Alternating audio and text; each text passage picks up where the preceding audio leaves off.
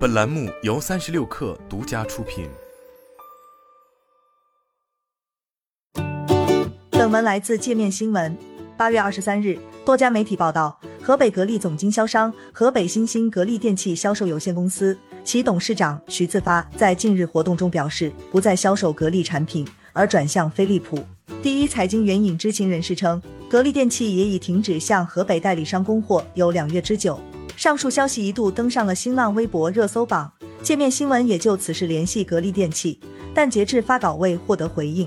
倒戈的当事人徐自发多年来是格力的核心经销商，还曾进入过格力电器董事会，有业内声音称其为董明珠重要的嫡系。公开信息显示，徐自发一九五四年出生，过往工作均与河北当地家电销售、商场管理有关。一九九九年七月至二零一一年六月。任河北新兴格力电器销售有限公司总经理。二零一五年六月，徐自发进入格力电器董事会任董事。让重要经销商进入董事会也是格力绑定利益的方式。不过，二零一七年时其因短线交易而请辞。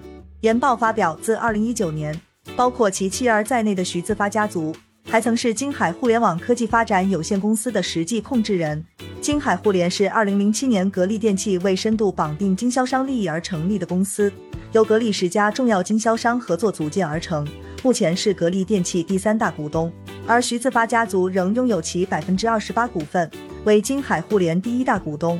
格力电器从二零零一年开始建设专业代理模式的线下经销体系，依靠由总部、分公司、经销商三位一体构成的系统领跑全行业。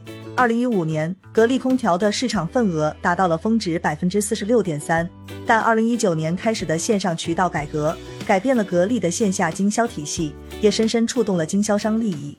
格力层层分销压库存的渠道模式，导致了供应链中有较多库存。渠道改革的核心是取消各级代理商，由经销商直接向总部打款提货。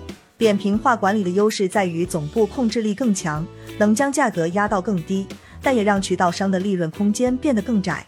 二零二零年，格力山东经销商就曾有经销商反水。投奔竞争对手美的的事件，而此次河北总代徐自发的倒戈，似乎也早有预谋。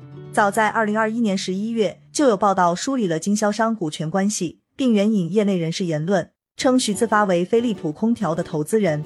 这一信息也在今年被证实。在八月九日，飞利浦空调的一场发布会上，徐自发以股东代表出席。今年六月二十四日，格力电器还公告了一则消息。其第三大股东金海互联减持格力电器百分之一点八六的股权，共一点一亿股，令其在格力电器中的持股比例降至百分之六点四七。按照当时股价，金海互联套现了超过三十五亿元。按照徐自发家族的持股比例估算，其家族可套现超十亿元。